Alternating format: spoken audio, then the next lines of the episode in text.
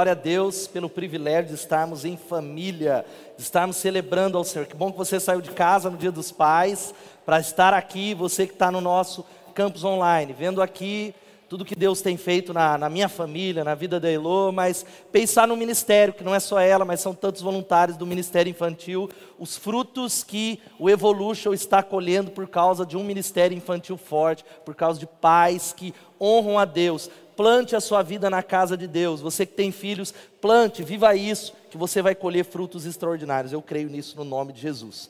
E eu quero conversar com você, e como eu fiz hoje pela manhã, encorajar você a pegar uma caneta. Você que está em casa fica mais fácil, se não tiver, você que está aqui, não tem jeito, correr, pegar um papel e anotar essa palavra que é fundamento sobre a estrutura e a essência da igreja e porque nós somos um tipo de igreja que chamamos de igreja em células. Por que, que nós escolhemos nos reunir no templo e nas casas, não só como uma opção, mas como quem nós somos? Eu quero partilhar, essa não é uma palavra nova, e o tema que, dentro dessa palavra que eu já ministrei, essa palavra é uma família para pertencer. Você pode falar uma família para pertencer? E mesmo assentado, eu quero convidar você a abrir a sua Bíblia em Atos, capítulo 2, os versos 42 a 47, e depois Atos 5 versículo 42. Ainda dá tempo para você enviar esse link para alguém. Não deixe de espalhar a palavra de Deus. Espalhe esse link para as pessoas que estão precisando da palavra do Senhor. Você que está aqui em casa, aproveita aí, depois sai do celular, foca na palavra. Diz assim, Atos capítulo 2, de 42 a 47. Eles se dedicavam ao ensino dos apóstolos, à comunhão, ao partir do pão e às orações. Todos estavam cheios de temor e muitas maravilhas e sinais eram feitos pelos apóstolos. Os que criam mantinham-se unidos e tinham tudo em comum. Vendendo suas propriedades e bens, distribuíam a cada um conforme a sua necessidade. Todos os dias continuavam a reunir-se no pátio do templo, partiam o pão nas suas casas e juntos participavam das refeições com alegria e sinceridade de coração louvando a Deus e tendo a simpatia de todo o povo, e o Senhor lhes acrescentava diariamente os que iam sendo salvos. Atos 5, 42 diz assim: Todos os dias, no templo e de casa em casa, eles não deixavam de ensinar e proclamar que Jesus é o Cristo. Você pode repetir comigo e dizer: é, todos os dias, no templo e de casa em casa Vamos orar mais uma vez. Jesus, ó Deus, obrigado porque a igreja não é um lugar para ir, a igreja não é um local onde nós vamos assistir um culto, mas é uma, uma família para pertencer. Eu clamo que pelo poder do Espírito, como o Senhor tem falado comigo esse tempo todo, nessa semana, o Senhor dê a nós um, um fundamento sólido para fazer parte de uma igreja um fundamento bíblico, um entendimento profundo da tua vontade, muda a nossa vida, muda o teu povo, muda essa cidade, muda cada família onde esse link chegar. Nós oramos em nome de Jesus e para a glória de Jesus. Amém e amém. O meu sonho, o meu sonho que eu já compartilhei tantas e tantas vezes, tem a ver com construir uma igreja. Eu decidi porque Deus me chamou em plantar e dar os melhores anos da minha juventude, da minha adolescência e o resto da minha vida para plantar uma igreja, porque eu não me conformo com o mundo como ele é. E você não deveria se conformar. Quando eu olho para a sociedade que vai cada vez de mal a pior, eu olho para o mundo em que minhas filhas estão sendo criadas, eu digo, eu não me conformo. É um mundo que jaz em trevas, está morrendo nas trevas, e a Bíblia diz para nós não nos conformarmos com esse mundo. De fato, se você é de Jesus, quantos são de Jesus aqui tão convictos? Diga a glória a Deus. Você deveria saber que você está aqui de passagem. Nós somos estrangeiros, peregrinos. Aqui não é a nossa pátria. Nós não somos cidadãos dessa terra. Nós queremos, enquanto andamos aqui, salgar, transformar, iluminar, mas nós não somos chamados para fincar a nossa existência e identidade aqui. E quando eu olho para isso, o desejo do meu coração deveria ser o seu, porque isso não é um sonho de um pastor, precisa ser o sonho do crente. Atos 13, 36, falando sobre Davi, vai dizendo: é, olha, aqui morreu um homem que serviu a Deus na sua geração. Davi morreu, foi sepultado, e ele serviu a Deus no seu tempo, serviu a Deus para a sua cultura, ele transformou a sua cultura, e eu me lembro dos primeiros dias dessa igreja. Não é nada novo para a maioria dos irmãos que são mais velhos, mais novos para aqueles que chegaram nos últimos anos, últimos meses. Novos para as pessoas que estão acompanhando esse link, mas a profunda ansiedade e inquietação no meu coração. Não há nenhum tema que me apaixona mais do que a igreja, nenhum outro, não existe nenhum outro do que a igreja de Jesus, que suscita essas paixões, essas angústias, esses sentimentos, os mais variados. E muita gente diz assim, pastor, olha, ou você já aprendeu, não se discute o que? Política, futebol e religião. De fato, a política discutida está destruindo muita coisa. Mas eu tenho aprendido que quando eu olho para a religião, para a igreja na TV, quando eu olho para a igreja, isso me deixa desesperado porque o Evangelho está sendo ali achincalhado, o nome de Deus jogado na lama, o nome de Deus, isso me deixa incomodado, e uma coisa leva a outra. Nós temos um sonho que nós precisamos resgatar, um sonho de edificar uma igreja que Deus colocou no nosso coração, não uma igreja perfeita. É uma igreja de gente imperfeita, porque você é imperfeito. Diga assim: Eu sou imperfeito. Alguns ainda têm dúvidas dessa imperfeição, é só falar para sua esposa ou seu marido. E quando dizemos que é proibida a entrada de pessoas perfeitas, não é dizer peque do jeito que o diabo gosta, mas é um entendimento de que nós só somos o que nós somos por causa da graça de Jesus. Quando você olha para você, nós falhamos. Você pode passar uma semana andando na linha, por isso que Jesus, o fim da lei é Cristo. Nós somos salvos pela graça, porque ninguém chega a Deus andando na lei. Nós tropeçamos, nós erramos, nós julgamos, nós falamos mal, e nós precisamos entender que aqui é um grande hospital de pessoas que estão sendo transformadas. Eu tenho um sonho de que aqui seja um lugar para todos aqueles que estão feridos e machucados, que vão encontrar um lugar de aceitação, de graça, de graça, de transformação, um lugar para aqueles que são desprezados, que vêm encontrar o amor de Deus. O amor de Jesus é o sonho de compartilhar as boas novas. Esse sonho não acabou com milhares de pessoas que estão indo para o inferno, irmãos. Vizinhos que você nunca deu um bom dia, que está pensando em tirar a vida, em acabar com a família, com o casamento, dar as boas novas. É o sonho de ajudar cada membro a se desenvolver na sua maturidade espiritual, que cada membro que sente nesse lugar, que seja aliançado com essa igreja, não seja só um crente vazio, mas que ele cresça na maturidade, porque existem pessoas que estão desesperadas essa canção que cantamos aqui sobre identidade, quem Deus libertar, livre enfim será. Eu sou filho de Deus, perdoado. Muitos de nós estamos desesperados, sem sentido, sem significado, porque estão à procura de uma casa, estão à procura de uma família, estão com um senso de orfandade, de orfandade espiritual, e eu creio que a igreja é a família de Deus. Você pode dizer a igreja é a família de Deus? E sabe por que a igreja não é um assunto de foro íntimo? A igreja não pode ser o assunto que está na moda de muitas pessoas que dizem eu posso ser gente, eu posso ser crente na minha casa. A pandemia mostrou que eu posso ser crente na minha casa. Você pode sim assistir um culto na sua casa. Você pode sim ouvir uma mensagem, mas ser igreja não é possível na sua casa. Abrindo um parênteses, glória a Deus por você que pelo menos está no campus online, está na hora do povo começar a voltar para o culto. Quem pode dizer amém?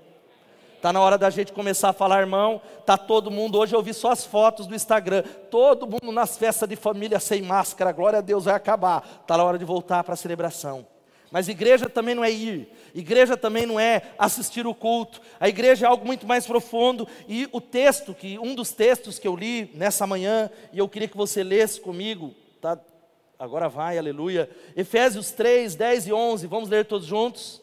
A intenção dessa graça era que agora, mediante a igreja, a multiforme sabedoria de Deus se tornasse conhecida dos poderes e autoridades nas regiões celestiais, de acordo com o seu eterno plano que ele realizou em Cristo Jesus, nosso Senhor. Como diz o pastor Rick Warren, a igreja não é periférica ao plano de Deus, a igreja é o plano de Deus. A igreja de Jesus ela é tão importante, não é porque é uma fala de um pastor, mas porque Efésios, você segue a carta aos Efésios, diz que Jesus morreu pela igreja. Jesus ele deu a sua vida pelo corpo. Jesus ele entregou a vida pela igreja de Jesus. Por esse povo, por essa essa essa família, e essa é uma questão, e aí eu entro na palavra que tem a ver com quem nós somos, de que a igreja que nós olhamos, nós vamos para a carta, para a igreja primitiva e para o ministério de Jesus e para o Novo Testamento. O exercício, a teologia que estuda como a igreja deve funcionar, se chama eclesiologia. Quando a gente vai para a eclesiologia, é óbvio, estamos numa outra cultura, passados dois mil anos atrás, numa outra nação. A igreja aqui, ela se expressa de uma maneira diferente da igreja na América do Norte, da igreja da África, mas na essência e na sua estrutura, nós precisamos ser baseados naquilo que a Bíblia diz. E a igreja do Novo Testamento é uma igreja de duas asas, diga duas asas, no templo e nas casas a igreja, e você vê que Atos capítulo 2 vai trazendo um retrato, é uma foto, é um ideal de como viviam os primeiros cristãos. O texto vai dizendo sobre algo que é uma, uma utopia, mas é uma realidade, que eles se dedicavam ao ensino dos apóstolos, eles se dedicavam a estudar a Bíblia, eles não eram pessoas que não liam a Bíblia, ah, não, estou indo lá, o pastor prega a Bíblia, eles se dedicavam a aprender a Bíblia, eles se dedicavam à comunhão, ao partir do pão e às orações. E a Bíblia diz que, diga, repita comigo, diga, todos estavam cheios de temor. Cheios de temor. Que é um senso, a palavra temor é difícil de definir o que é temor, é um misto de medo e de extasiamento diante da majestade de Deus. Não é medo, mas ao mesmo tempo é um. É, é eu já usei esse exemplo do culto. Quantos são casados aqui? Levanta a mão. Os casados amam as suas mulheres e têm intimidade, mas têm um medo delas é mais ou menos isso. Nós amamos, somos íntimos. Quando a Elô falou, ó, oh, eu não estou gostando daquilo ali. Aí nós olhamos e falamos, é verdade. Temor, temor que se perde nessa geração, temor que se perde num povo que falta no culto por qualquer motivo temor de um povo que anda com Deus de qualquer maneira, que serve a Deus de qualquer maneira. E a Bíblia vai dizendo que todos estavam cheios de temor e muitas maravilhas e sinais eram feitos. Aquela igreja se mantinha unida, tinha tudo em comum e todos os dias eles continuavam a se reunir no pátio do templo e de casa em casa, diga de casa em casa casa em casa. Era a igreja que entendia, e hoje pela manhã eu falei, eu peço a, a, sua paciência, porque é um ensino nessa noite, de que a igreja, ela, nós podemos dizer que ela é um organismo e uma organização. Existe uma faceta organizacional da igreja que é importante. CNPJ precisa ser aberto, nós temos uma diretoria estatutária, nós temos funcionários, a gente tem um CNPJ 08802, 972, mil contrários 01. Existem funcionários para que deem o seu tempo, para que a igreja possa se organizar para servir você melhor. Tem esse local, tem aluguel, tem um monte de coisa, tem dívida, tem conta, mas isso aqui é a organização, importante, mas ela não é a essência da igreja. A igreja é um organismo vivo, quem pode dar um glória a Deus? A palavra bíblica é família. E a gente precisa entender uma série de coisas de que o paradigma hoje, e a gente corre o risco dentro do nosso coração, é de ser uma igreja de uma asa só, você só vem ao culto. Ou talvez você vai até a célula, mas não vive família. Você vem ao culto e, e eu venho ao culto, tem gente que nem no culto vai, tem gente que é de nenhuma asa, eu acho que, sei lá, morreu. Tem pessoas que estão online, Deus te abençoe, irmão, de verdade. Mas tem gente que eu não encontro desde o dia 15 de março de 2020. Há irmãos que eu vejo na rede social, mas se desconectaram da família, não entenderam, mas vamos voltar para cá. É, deixa Deus falar, aleluia. De que o paradigma de uma asa é que as pessoas vão só à igreja. Vão para a construção, e aí gente diz, a igreja, a igreja não é quem eu sou, a igreja não é relacionamento. Pessoas vão em um dia especial da semana, somente o domingo, dia santo, e eu vivo os outros seis do jeito que o diabo gosta, mas o domingo é o dia é, do culto. E alguém, o sacerdote, que usa gravata em algumas igrejas, usa bata em outras religiões, ele faz um serviço, fazem coisas para elas, e as pessoas passaram de produtores a consumidores. Eu quero dizer para você que a essência da igreja precisa ser resgatada nessa noite. A essência da igreja de Jesus, do corpo de Cristo. Essa é a mensagem do Evangelho. Muita gente diz assim, ó, você diz o Fulton Sheen, um arcebispo, você diz que não vai à igreja porque ela está cheia de hipócritas lá, eu digo que você está certo, mas vem assim mesmo, a gente tem espaço para você também, seja bem-vindo nesse lugar. Há muita gente, você já ouviu isso, eu não vou para lá porque tem hipócrita, então lá é o seu lugar. Porque todos nós, a Bíblia diz que todos nós se extraviamos, todos nós nos desviamos. As nossas justiças, está lá em Isaías, são diante de Deus como trapos de imundícia. Você sabe o que quer dizer trapo de imundícia? É pano de menstruação. Exatamente, era literal. É, não é só eu que estou falando. A Bíblia está dizendo que a sua justiça, que você olha para o irmão e julga, eu sou melhor do que ele, diante de Deus, não nos torna melhores, porque o que nos iguala, a graça e o pecado nos livela. E eu preciso trazer algo sobre a essência da igreja, existe um sonho no nosso coração. lembrar de onde Deus nos trouxe, de onde Deus nos tirou. É, é, a gente precisa trazer isso. Toda vez que eu vejo, eu não quero ficar contando é como um jornal que conta história do, do passado, mas para dizer que Deus que nos tirou daqui, Ele nos trouxe até aqui para a glória dele. Você pode dar um glória a Deus? Olha como era o nosso ministério infantil. Ei, irmãos, nós precisamos relembrar, nós precisamos entender essa frase que eu vou colocar aqui, algo que diz que Deus fez, Deus faz, mas Deus fará, louvado seja o nome de Jesus. Você crê nisso? Bora aplaudir o Senhor. Ele fez, Ele faz, Ele fará. E o entendimento nessa, nessa noite de que a igreja é a única alternativa de Deus para o mundo doente, irmãos, não é política não. Vote bem, porque votar mal mata. Mas não é política, não é. É claro, queremos melhorar a terra enquanto nós estamos aqui, mas a igreja é a alternativa, a igreja é vivendo o Evangelho. Como diz o Bill Hybels, a igreja é a esperança do mundo. E nós precisamos entender que Deus está nos chamando para viver o que é eclesia, ou a palavra eclésia. Sabe qual que é o sentido de igreja? Igreja é a comunidade dos que são chamados para, para fora. Nós estamos aqui para treinar, para celebrar, para cantar ao Senhor com uma só voz, para relembrar que nós somos corpo, por isso que não pode ser igreja na sua casa, porque nós nos reunimos para dizer: olha, eu sou igreja sim, mas eu só sou na medida que eu estou aliançado com o Jean, com a Fabi, com o Paulo, com a Greta, com o Edmilson, com o Tiago, nós somos um e nós celebramos esse Cristo e saímos como igreja para mudar uma cidade, para mudar uma nação no nome de Jesus, Eclesia. Agora olha aqui para mim que eu preciso dizer algo para você aqui. O que é a definição bíblica de igreja? Está muito perdido hoje. Cada um tem sua opinião. Você já percebeu? A rede social, desculpe a expressão, é glória a Deus pela democracia, mas deu voz aos idiotas. E isso muita gente deu voz aos idiotas. Idiota é aquele que não sabe, antes que você fique é, aborrecido. Ah, todo mundo fala de tudo, que é todos os assuntos. A gente virou especialista em justiça eleitoral, em isso, em vacina, e todos os assuntos, a igreja, dinheiro, tudo. E esse é um grande problema, porque começa a viver um processo de relativização. A gente olha e fala, Tiago, a Bíblia diz que a igreja é assim, e ele pode dizer, eu não concordo, porque o meu conceito de igreja é esse. Edmilson, igreja, não, mas eu acho que é assim. Não, igreja é a comunidade daqueles que foram redimidos por Jesus salvos, batizados, convertidos, que se reúnem para ter comunhão, e uma outra definição extraordinária. Eu queria que você lesse comigo, você que está em casa, que talvez está quase dormindo, querendo ver os gols do Fantástico, é o final, não é agora, acabou a Olimpíada. Leia comigo, vamos ler todos juntos? É uma comunidade formada e batizada pelo Espírito Santo, todos os membros são conduzidos pelo Cristo que neles habita, e ele edifica e revela a sua presença, poder e propósito por meio deles, aleluia, é isso que é a igreja de Jesus. Era para você dar um glória a Deus e falar em línguas agora. Essa é a igreja de Jesus. Essa é a igreja. Agora, veja só, nós vamos para o Novo Testamento, eu vou te dar alguns motivos rápidos aqui. A igreja era nas casas.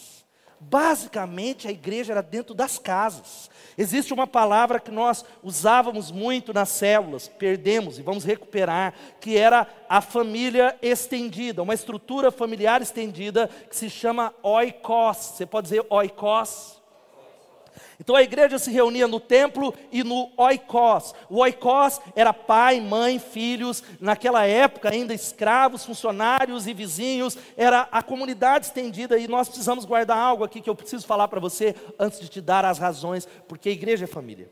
A estratégia de Jesus, diz Robert Banks, do ministério de casa em casa e o ambiente da igreja primitiva nas casas se uniram para criar a atmosfera da qual surgiu a doutrina teológica da família de Deus. Os primeiros discípulos simplesmente seguiam seu mestre, enfatizando a nova família de Deus baseado nas casas.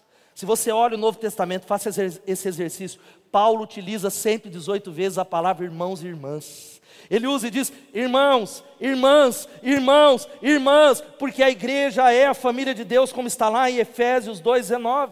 Robert Banks ele continua dizendo que o que pudesse ser atribuído à ideia da família de Deus, na verdade já existia na comunidade cristã primitiva por meio da igreja que se reunia nas casas. A igreja que se reunia no meio do povo de Deus. Então existem duas expressões, e aí eu vou te dar as respostas. Diga assim: família e casa. Diga mais uma vez: família e casa. A igreja é a casa de Deus, mas a igreja é a família de Deus. E eu amo a igreja em células, porque quando nós falamos células e quando nós usamos essa expressão, nós estamos entendendo que Deus nos chamou à comunhão. O Pai é nosso, o pão é nosso. Gente precisa de gente para ser gente. Pessoas precisam de Deus para serem pessoas. E a gente usa célula, porque, como eu falei por hoje de manhã, por que célula? Podia ser qualquer nome. Porque o corpo humano é formado por milhões de células. Células saudáveis que se reproduzem. Células cancerígenas, elas produzem doenças. Mas células saudáveis é a unidade básica da vida. Diga assim, célula, diga assim, célula é a unidade básica da vida. É onde está o DNA. Agora, quando nós olhamos para a igreja Batista Bethesda, nós dizemos que as nossas células, as células que se reúnem nas casas, ou nos links, ou em qualquer lugar, é a unidade básica da igreja, que é o corpo de Cristo. Nós acreditamos piamente nessa realidade que é a igreja no Novo Testamento, que é na Bíblia, irmãos. Quando alguém perguntar por que, que a sua igreja se reúne nesse negócio de célula, é demais. Eu não falo de igreja em célula. Falo porque nós acreditamos na eclesiologia do Novo Testamento: templo e casa. Nós não acreditamos só em multidão, porque multidão a gente vem aqui, dá um tchau, vai embora e continuamos usando as nossas máscaras. Na casa não dá para enganar muito tempo. Talvez indo à célula dá para enganar, mas vivendo igreja não. Talvez indo à reunião da célula dá que você entra e sai do link, mas vivendo igreja, que é o chamado de Deus para nós, não dá. E isso não é negativamente. Nós estamos tirando as nossas máscaras e dizer: eu sou esse, que preciso ser curado, que preciso de você, que preciso de gente para ser de Deus. Eu não consigo ser casado sem referências, sem pessoas aos quais eu posso orar. Eu também sou responsável pelo crescimento das pessoas. Veja só os textos, vamos lendo. Romanos 16, 15 diz: 5. Saúdem também a igreja que se reúne na casa deles. Saúdem meu amado irmão Epêneto, que foi o primeiro convertido a Cristo na província da Ásia. Está aí um bom nome para quem está grávido, Epêneto, é bíblico, é um nome poderoso. Outro está lá, as igrejas da província da Ásia enviam-lhe saudações. Acle e Priscila o saúdam afetuosamente no Senhor e também a igreja que se reúne na casa deles. O texto continua: saúdem os irmãos de Laodiceia, bem como Ninfa, e a igreja que se reúne na sua casa. Outros textos que nós poderíamos colocar aqui, mas por que sonhamos com uma igreja em células espalhadas pela cidade? Porque somos uma igreja em células. Não é uma mensagem nova, mas você precisa decorar, memorizar, internalizar, viver e declarar, em primeiro lugar, por causa da natureza de Deus. Vamos falar isso por causa da natureza de Deus? Por causa da natureza de Deus. Pastor, como é que é esse negócio? Que tem a ver célula com a natureza de Deus? Deus existe em comunidade. Repita comigo e diga: Deus existe em comunidade.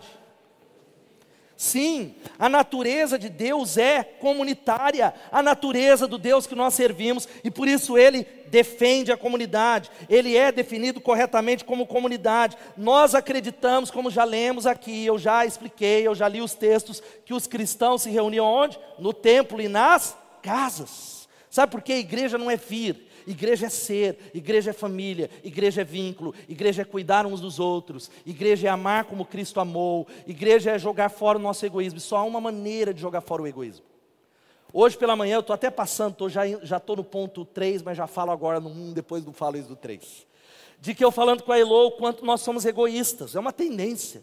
A criança já nasce com a mão fechada, isso afeta até os animais. Quem tem animal doméstico aqui? Animal doméstico. A minha cachorrinha é tão bonitinha, eu preciso da ajuda, viu, Joe? Lá para você me ajudar a adestrar. Ela é maravilhosa. Mas você coloca lá, acho que ela, sei lá, coloca comida, ela já. É o egoísmo que está nela. Eu falei, é o pecado até nos animais. Os gatos se aproximam a dois quilômetros de distância, ela. Eu, calma, ninguém vai tomar o que é seu. O egoísmo. Nós somos egoístas. É uma tendência. A nossa primeira tendência é pensar em nós, na minha família, no meu clã, no que eu quero e na minha vontade. A maneira de esmagar o ego, que destrói a vontade de Deus, é andando com pessoas. Pessoas que têm a coragem de dizer: você está errado, não é dessa maneira. A Bíblia diz isso, eu falo isso porque amo você, a natureza comunitária de Deus, e nós acreditamos algo sobre a natureza de Deus. Em sua própria natureza, Deus é uma comunidade. Sabe como? Pai, Filho e Espírito Santo. Você pode dizer Pai, Filho e Espírito Santo? É a doutrina da Trindade. Você precisa guardar isso, não é aula do CTM, de que Deus existe eternamente em três pessoas distintas: Pai, Filho e Espírito Santo. Explicando uma outra maneira, Deus é único em essência e triplo em personalidade. Essas definições precisam ficar bem claras. Não é três deuses, é um só Deus que tem três personalidades distintas: Deus Pai, Deus Filho e Deus Espírito Santo. E abra um parênteses, como diz Martinho Lutero: se você quer explicar a Trindade, vai perder a cabeça, negue-a e perderá a sua alma. É por isso que é o mistério da Trindade. Repita comigo, eu ia colocar no PowerPoint, não lembrei, mas repita e diga assim: três verdades. A primeira, diga assim: Pai, Filho e Espírito Santo são pessoas distintas. A segunda, diga: cada pessoa é totalmente Deus. E diga: há, um, há somente um Deus. Somente um Deus. Agora, a maravilha de que nós entendemos é que o Novo Testamento, leia a Bíblia com esse óculos, ele nos convida a relacionamentos. Ele nos convida aos uns aos outros. Ele nos convida a não nos isolarmos. Ele nos convida a lutarmos contra essa tendência, porque existe um Deus que ama, não é a solidão do uno, não é a solidão como das outras religiões, o Deus solitário, mas é o Deus comunidade que ama eternamente. Nós acreditamos num Deus único, indivisível, que se manifesta como uma comunidade que nos convida a viver essa realidade de amor. Você pode dar um glória a Deus? Ele diz: É isso que eu desejo para a humanidade. Eu os ensino, eu derramo o Espírito Santo, é aquela definição, eu os batizo para que o propósito de Deus seja manifestado. E por isso, células é uma necessidade para viver essa realidade. É uma necessidade, não há como de uma outra maneira. Talvez aqueles que são mais é, habilidosos, estão envolvidos em ministério, podem de alguma maneira ter contatos, mas os dons não, todos não vão desenvolver os dons em todos os ministérios da igreja. Nós não conseguimos, existem alguns ministérios que a gente vai lá na recepção, oi, tudo bem? Superficial. Nós precisamos, porque diga assim: Deus existe em comunidade. Segunda razão é por causa da estratégia de Jesus. Irmãos, eu poderia isso aqui ser uma série. O plano de Jesus para que o evangelho se espalhasse. O plano de Jesus. Ele tinha que levar a gente, irmãos. A Elô, vez outra, fala: Não, ainda não faz essa oração porque meu pai precisa ser salvo. Ela fala: Eu estou orando para Jesus voltar. Porque eu não sei qual é o mundo que você vive, mas quando a gente liga a televisão, é só desgraça, é só más notícias. A pedofilia e tantas distorções, a corrupção, a violência, o ódio, o ódio na igreja, gente. Não sei se você viu num dos perfis um pastor, que não é pastor, é o Satanás. Também não há o risco de eu ter um ódio de um pastor que mostrou ódio. É, pega a gente, irmão, nós somos pegos dessa, nessa roda maligna. Alguém mostra um discurso de ódio, aí você fica com ódio do cara por causa do discurso de ódio. E aí você fala, oh, Deus, obrigado, porque eu não sou como ele. E como está lá na Bíblia. É, é uma, mas nós olhamos e usando pastores, líderes religiosos, políticos, vizinhos, pessoas tirando a vida de outros por causa de nada. E aí nós vamos entender, por que, que Deus deixa ainda a gente aqui? Porque tem uma missão para você. Diga assim, Deus me deu uma missão. E Ele só vai me levar quando eu completar. E a perspectiva de Jesus é que ele escolheu espalhar essa mensagem através de doze homens. Não é doze homens e um segredo, mas são doze discípulos, o pequeno grupo de Jesus, a célula de Jesus, que foi se espalhando através das casas. Olha só o que está lá em Marcos 3,14, vamos ler todos juntos? Escolheu doze, designando-os como apóstolos, para que estivessem com ele e os enviasse a pregar. Jesus ensinou, essa é a perspectiva de Jesus. Acho que eu vou ter que usar aquele outro ali. Usa o outro? Aleluia. A perspectiva de Jesus, ele falou: Ó, eu estou escolhendo 12 homens para que eles estivessem com, com Ele, para que aprendessem com Ele, para que comessem com Ele, para que discipulassem com Ele. Ele escolheu como viver e trabalhar a vida. Obrigado corporativa de Deus, a vida corporativa do Senhor. Agora, veja só, eu queria que você entendesse, pode tirar um pouco, Felipe. Diga casa. A palavra-chave é casa. Diga mais uma vez casa. Porque quando a gente olha para o caminho de Jesus, aí você diz, qual é a estratégia de Jesus? Pegue o Novo Testamento, pode tirar um pouquinho para mim, eu não sei como é que está no fundo. Quando a gente olha para a estratégia de Jesus na Bíblia, dá uma observada. Jesus ele anda, ele anda por ruas, vilas, cidades, curando, amando, mas o ministério de Jesus é basicamente dentro de casas. Ele cura a sogra de Pedro numa casa, ele cura o paralítico numa casa, ele cura tantas pessoas dentro de um processo de uma igreja que está nas casas nas casas, quem pode dizer amém? E, e se você quer encontrar Deus, quantos querem encontrar Deus? Quantos querem ver a Deus? Sabe como é que a gente vê a Deus? No outro. É o Cristo que habita em nós. Eu vou voltar até a definição para a gente entender o que a Bíblia fala que está lá, ó, no começo. Algo poderoso, espiritual. Depois volta lá, que é. Será que é aqui já antes? Eu nem sei onde está. Tenta achar para mim aí. Ah, passei. Aquela da comunidade batizada, lavada pelo Espírito Santo. Joga lá para mim, Kevin. Que é a.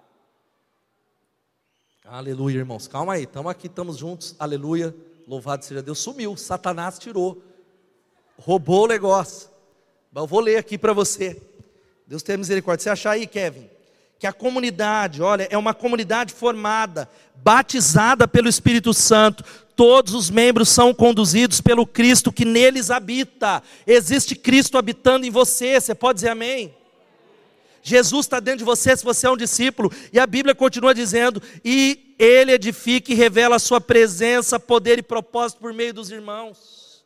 No meio dos irmãos no meio da imperfeição que temos, mas tudo diz respeito a Ele, nada a nós. Tudo é por meio dele. Você quer conhecer Jesus? Olhe para o meio da sua célula, no centro de cada grupo, de cada link. Jesus precisa e Ele está lá, revelando o seu poder, o seu propósito, a sua presença. Ele é o DNA da célula. Por isso, meu irmão, quantos são líderes, quantos estão em células aqui? Levante as mãos, quem está em casa. Não fica desesperado se o seu grupo não está indo. Ai, meu grupo, parece que ele está parado. Relembre, traga nessa noite a memória. Não, nosso grupo prosperará em comunhão, em multiplicação e em graça, porque Jesus é o DNA da nossa célula. Diga, Jesus é o DNA da minha célula. Ele é o DNA, não é o líder. Não é porque, ah, eu acho legal esse grupo e foi melhor. Cristo age no mundo através da sua igreja, espalhada e misturada com pessoas que são termostato e não termômetros pessoas que mudam a temperatura. Sabe qual é a terceira razão? E aí eu vou lá, é aqui, isso, põe para mim, Kevin. Você clicou aí já. Por causa da edificação do corpo de Cristo. Vamos falar isso? Eu já expressei muito na minha introdução e na palavra. Nós somos uma igreja no templo e nas casas, porque não dá para edificar corpo de Cristo de maneira neotestamentária na multidão. Não dá. Nós podemos nos enganar, é muito mais fácil eu fazer culto do que viver a igreja em células. É muito mais trabalhoso. Cadê os supervisores que estão aqui nessa noite? É muito mais trabalhoso igreja em células. É muito mais trabalhoso se preocupar com cada um, no sentido de que nós amamos você o suficientemente para interferir. A gente não manda na vida de ninguém. Você sabe que você faz o que você quiser, não é verdade? Você sabe que no final das contas eu posso olhar e falar, Roberto, eu acho que você está errado. Aí se o Roberto quiser, falar, eu faço o que eu quero. Ninguém manda em mim. No fim das contas é isso. Mas nós nos importamos suficientemente para não deixar pessoas indo por um caminho de morte. Nós amamos verdadeiramente para olhar e dizer: ei, ei, olha para cá, ei, ei, é a igreja de Jesus, ei, ei, essa vida é passageira, ei, não destrói a sua família, ei, viva o propósito de Deus e a edificação do corpo de Cristo é vivido no corpo em nome de Jesus. Deus está nas pessoas que estão em Cristo, Ele habita nelas. Diz o Ritva Williams que, veja só, atividade central da eclesia, olha para a página do Novo Testamento, parece ter sido uma refeição. Ó, o povo de Deus desde sempre, sempre gostou de comer. Quem pode dar uma glória a Deus? O povo crente come pra caramba. Crente gosta de comer, e quem gosta de comer dá glória a Deus. Tanto que você já está, acaba logo, eu já estou com fome. Tem, tem, vários irmãos me procuram a cantina, vai voltar ou vai, pastor? Não vai ter cantina nesse culto? Uma refeição. Agora, essa refeição é a ceia do Senhor. Porque a ceia do Senhor naquele tempo não era só os elementos, era uma grande festa ágape.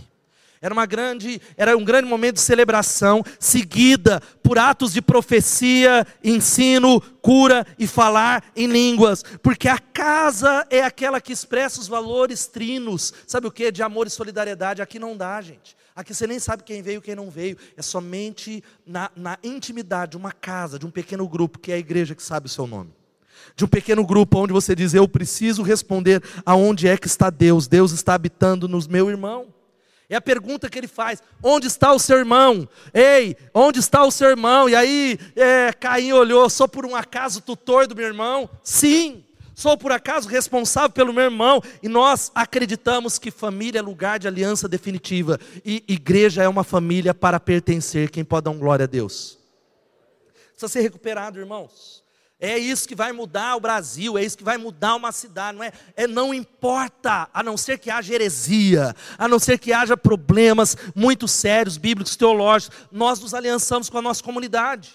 Nós dizemos: olha, não importa se eu estou passando por um bom momento ou um mau momento, porque a igreja é uma família para pertencer, para haver uma peregrinação onde nós anunciamos Jesus até que Ele venha. E há tantos textos que eu poderia falar, eu quero ler esse texto com você, que, de Efésios. Efésios é uma carta extraordinária para pregar uma série ano que vem sobre igreja. Diz assim: Antes, seguindo a verdade em. Vamos parar de mentir, irmãos. Nós precisamos falar a verdade, amém ou não? Precisamos começar a falar a verdade. Seguindo a verdade em amor, cresçamos em tudo naquele que é a cabeça Cristo, dele todo o corpo ajustado e unido pelo auxílio de todas as juntas, cresce e edifica-se a si mesmo em amor, na medida em que, diga cada parte, realiza a sua função. Por isso, meu irmão, você precisa entender que quando um membro do corpo sofre, nós sofremos com ele. Quando um membro do corpo está em pecado, mesmo que ninguém saiba, todos nós somos afetados. A Bethesda é afetada, o impulso é afetado, sua célula é afetada. Quando alguém tem sucesso, nós celebramos com ele. Quando alguém chora, nós precisamos chorar com aqueles que choram, porque nós somos um corpo. Você pode dar um glória a Deus? Mesmo que você diga, eu não concordo, nós somos um corpo, a Bíblia diz, e nós só podemos viver uns aos outros. Diga uns aos outros. Há pelo menos 50 no Novo Testamento. Você pode até negar, mas Jesus falou: ó, não é uma orientação, eu estou desafiando vocês a obedecer isso. Existem alguns que eu trouxe aqui, ó. Dediquem-se uns aos outros com amor fraternal, Romanos 12, 10. Tenham a mesma atitude um para com os outros. Portanto, deixemos de julgar-nos uns aos outros. Irmãos, Pode levantar a mão aqui. Esse é o pecado que quase ninguém foge dele. Nós temos uma tendência muito grande de julgar as pessoas. Se você diz misericórdia, diga eu preciso de misericórdia. Só eu? Você já entrou julgando a roupa, o sapato. Ah, olhou o sapato do pastor, que sapato esquisito. Já olhou o sapato do outro. Já olhou a vida do outro. Já discordou da postagem do outro. Já julgou a aparência do outro. Portanto, deixemos de julgar-nos uns aos outros.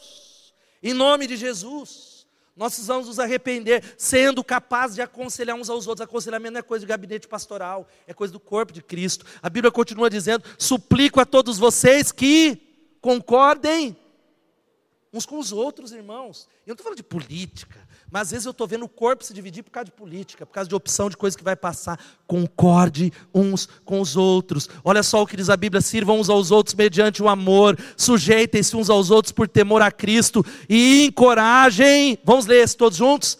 Encorajem-se uns aos outros todos os dias. Talvez alguém não veio nessa noite porque precisa de encorajamento. Talvez alguém faltou na sua célula porque falta encorajamento. A minha célula, estou numa nova etapa e a maioria das pessoas novas, sabe o que elas falam para nós? Olha, uma das coisas que mais me impactaram na célula é porque todas as vezes que eu faltei numa terça-feira eu recebi uma mensagem de alguém. Não houve uma vez que eu faltei, que eu deixei de estar, às vezes por um motivo justo, e aquilo, sabe, foi algo que me mostrou: sou importante, eu sou alguém que tenho valor, eu faço parte dessa família. Nós precisamos encorajar uns aos outros. Pega o seu celular e mande a mensagem para alguém. Reative, renove a aliança. E a última coisa, sabe por que, nós somos uma igreja em célula? Pela salvação dos perdidos. Por causa para a salvação dos perdidos. Vamos falar para a salvação dos perdidos? Irmãos, a última ordem de Jesus para nós. Você precisa guardar isso. E hoje pela manhã eu falei algo e eu queria que você que está no culto online aqui guardasse. Se você trabalha no ambiente de trabalho, ou é lógico, né? Trabalho no ambiente de trabalho, redundância, olha o português. Acabei de falar lá, né? Se você está num ambiente de trabalho há 5, 10, um ano, sei lá, 10 anos, e a sua vida não tocou ninguém, você não ganhou ninguém para Jesus, você está em pecado. Há um problema sério na sua vida cristã. Porque é impossível, se você é sal e luz, quantos são sal e luz? Diga glória a Deus. Se você é sal e luz, vivendo no meio das trevas, de alguma maneira, não tocar na vida das pessoas, porque as pessoas estão desesperadas. Elas não gostam da igreja, mas amam Jesus, elas estão contra a religião, mas estão desesperadas por Jesus. Elas estão afundando a vida delas nas drogas, em tantas coisas distorcidas, mas sabe o que é que elas estão procurando? Jesus. A Ele a honra, a Ele a glória, a Ele o louvor. Elas estão bebendo água da poça, eles estão se embriagando, indo para a balada, mas a busca deles, mesmo sem eles saberem, é de Jesus Cristo. E sabe quem é que vai anunciar essa mensagem? Você que é discípulo dele. Você, você, sabe como? Pregue o evangelho, se necessário, use palavras. É claro que eu vou precisar usar palavras, mas diz que é São Francisco de Assis, Clarice Lispector, sei lá de quem que é essa frase. Pregue o evangelho. Está dizendo que quando nós vivemos uma vida tão cheia de Deus, tão cheia da graça, nós atrairemos pessoas para a glória de Deus. Você crê nisso? O evangelismo da igreja primitiva, eu estava falando com os supervisores, a gente estava lá na quarta-feira, e irmãos, eu não estou falando que tudo que vocês falaram lá está errado, mas aí o povo, eu hoje orando, eu falei, não, eu vou fazer, mas não é isso. Ai, pastor, tem que fazer um curso de evangelismo, que inclusive tem, lidere dois, mas fazer o um curso para ensinar a gente a abordar, não. O Novo Testamento não tem curso de evangelismo, era a vida deles, quem pode dar um glória a Deus?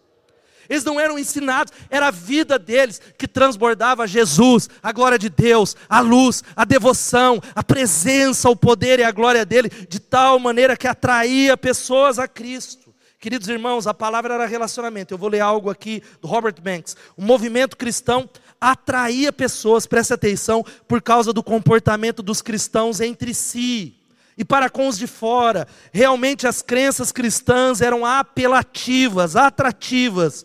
A igreja do passado era um sólido grupo familiar de irmãos substitutos que viviam seu sistema de crença de uma maneira prática e atraente. Sabe o que significa isso? A igreja de Jesus, entre eles, se tratavam com tanto amor que marcavam o mundo que dizia: Eu não entendo o que é esse tipo de amor. Eles tratavam os seus vizinhos de uma maneira, mas eles eram tão amorosos, tão servos, tão dispostos, que isso impactou e virou o Império Romano de cabeça para baixo. Louvado seja o nome de Jesus. Transformou o mundo e o Evangelho chegou até aqui. É esse o nosso evangelismo, irmãos. É esse o nosso evangelismo. Os discípulos, veja só, de Atos, seguiram a estratégia de Cristo, alcançando a estrutura familiar estendida, o oikos, com a mensagem do Evangelho, e depois a cidade inteira. Por isso, eles foram eficazes em entrar no tecido básico da sociedade que se chama casa, família, uma grande rede de casas. E essa é a visão que Deus deu para a nossa igreja em nome de Jesus. Você crê nisso? Você crê nisso? Aleluia. E eu fecho dizendo que Jesus está falando para você algo. Eu quero que você saia daqui dando algumas respostas. A primeira é dizer: Eu vou fazer a diferença onde eu estou hoje. Eu, farei, eu vou fazer a diferença, eu vou clamar para que Deus me use no meio das trevas, para que Deus me use na minha vizinhança. Eu tenho falado que Deus tenha misericórdia da minha vida, da Elô, não tem a ver conosco, mas a gente precisa dar o testemunho pessoal. Eu me lembro que antes de vir para o tempo integral, no mundo corporativo, lá em São Paulo, eu vivi o Evangelho. Todos eles sabiam que eu era pastor, mas eu vivia, eu sorria com eles, eu brincava de futebol, mas eu marcava a posição, eu vivia o Evangelho. E quase todo o meu departamento, isso é verdade. Todas as vezes que eles tinham um problema sério no casamento, sabe quem que eles procuravam? Aquele que era servo de Deus lá. Olha, eu preciso falar com vocês, podemos almoçar junto? Olha, ore por mim, meu casamento está acabando. Olha, há um problema de enfermidade. Sabe por quê? Porque a luz brilha no meio das trevas. Eu não precisava dizer, ei, ei, vem para a minha igreja, eu era de outra cidade. Mas a luz brilha no meio das trevas. E assim será com você, em nome de Jesus. Quem pode dar um glória a Deus? Irmão, você vai contar na sua célula daqui uma semana que vai ser assim. Porque eu creio que se você for com essa postura, eu vou viver o Evangelho, crendo. Eu estou aqui, Senhor, coloca alguém no meu caminho, faz brilhar a tua luz no meio das trevas. Eu quero ser sal, o mundo será transformado em nome de Jesus. E aí eu fecho com esse texto. Então o Senhor disse ao servo: Vá pelos caminhos e valados e obrigue-os a entrar, para que a minha casa fique cheia. A casa ainda não está cheia, irmãos, e Deus está chamando você para tomar uma posição sobre isso. Você crê nisso? Pode repetir comigo essa, essa declaração, que é o que a gente é como igreja. Vamos falar isso todos juntos? Cada crente é um ministro, cada casa é uma extensão da igreja. Quantos aqui é, estão de tempo integral? Acho que só dois aqui. Quantos amanhã vão cedo para os seus ambientes de trabalho? Levanta a mão. Você é o pastor daquele lugar no nome de Jesus. Você é o missionário daquele lugar. Você é o ministro naquele lugar. E cada casa ou cada link agora é uma extensão da igreja. Se você recebe essa palavra, aplauda o Senhor. Fica de pé no seu lugar, em nome de Jesus. Nós vamos dar uma resposta para Deus nessa noite antes de ir embora e você que está aí. Eu queria que você, eu recebi essa palavra em agosto de 2009. Agosto de 2009, nossa igreja já com esse entendimento bíblico, ainda recebendo, crescendo, mas eu me lembro numa crise. Isso aí, crise. Meu nome é crise, meu sobrenome é problema. Mas um auge de uma crise, Deus me deu essa palavra que eu sei que foi uma palavra rema para mim. Reunirei ainda outros, aqueles que já foram reunidos. Quem pode dar um glória a Deus? Essa é uma palavra que Deus volta ao meu coração para você, líder de célula, para você que talvez está orando por pessoas. Reunirei ainda outros, aqueles que já foram reunidos. Sonho não acabou. E eu queria que você fizesse essas declarações finais e a gente vai cantar e dizer algo para Deus antes de ir embora e desligar o culto. Vamos ler todos juntos isso aqui? Vamos lá? Juntos. Juntos. Eu acho que pode ser um pouquinho mais forte você e você que está em casa que não está nem falando, que Deus está falando para mim que você não está falando. Abra a boca aí, irmão. Vamos falar todos juntos? Juntos iremos alcançar e restaurar centenas de famílias. Juntos celebraremos e viveremos em comunhão. Juntos estaremos espalhados por toda a cidade de Piracicaba e região, por meio das células. Aplaudo o Senhor em nome de Jesus.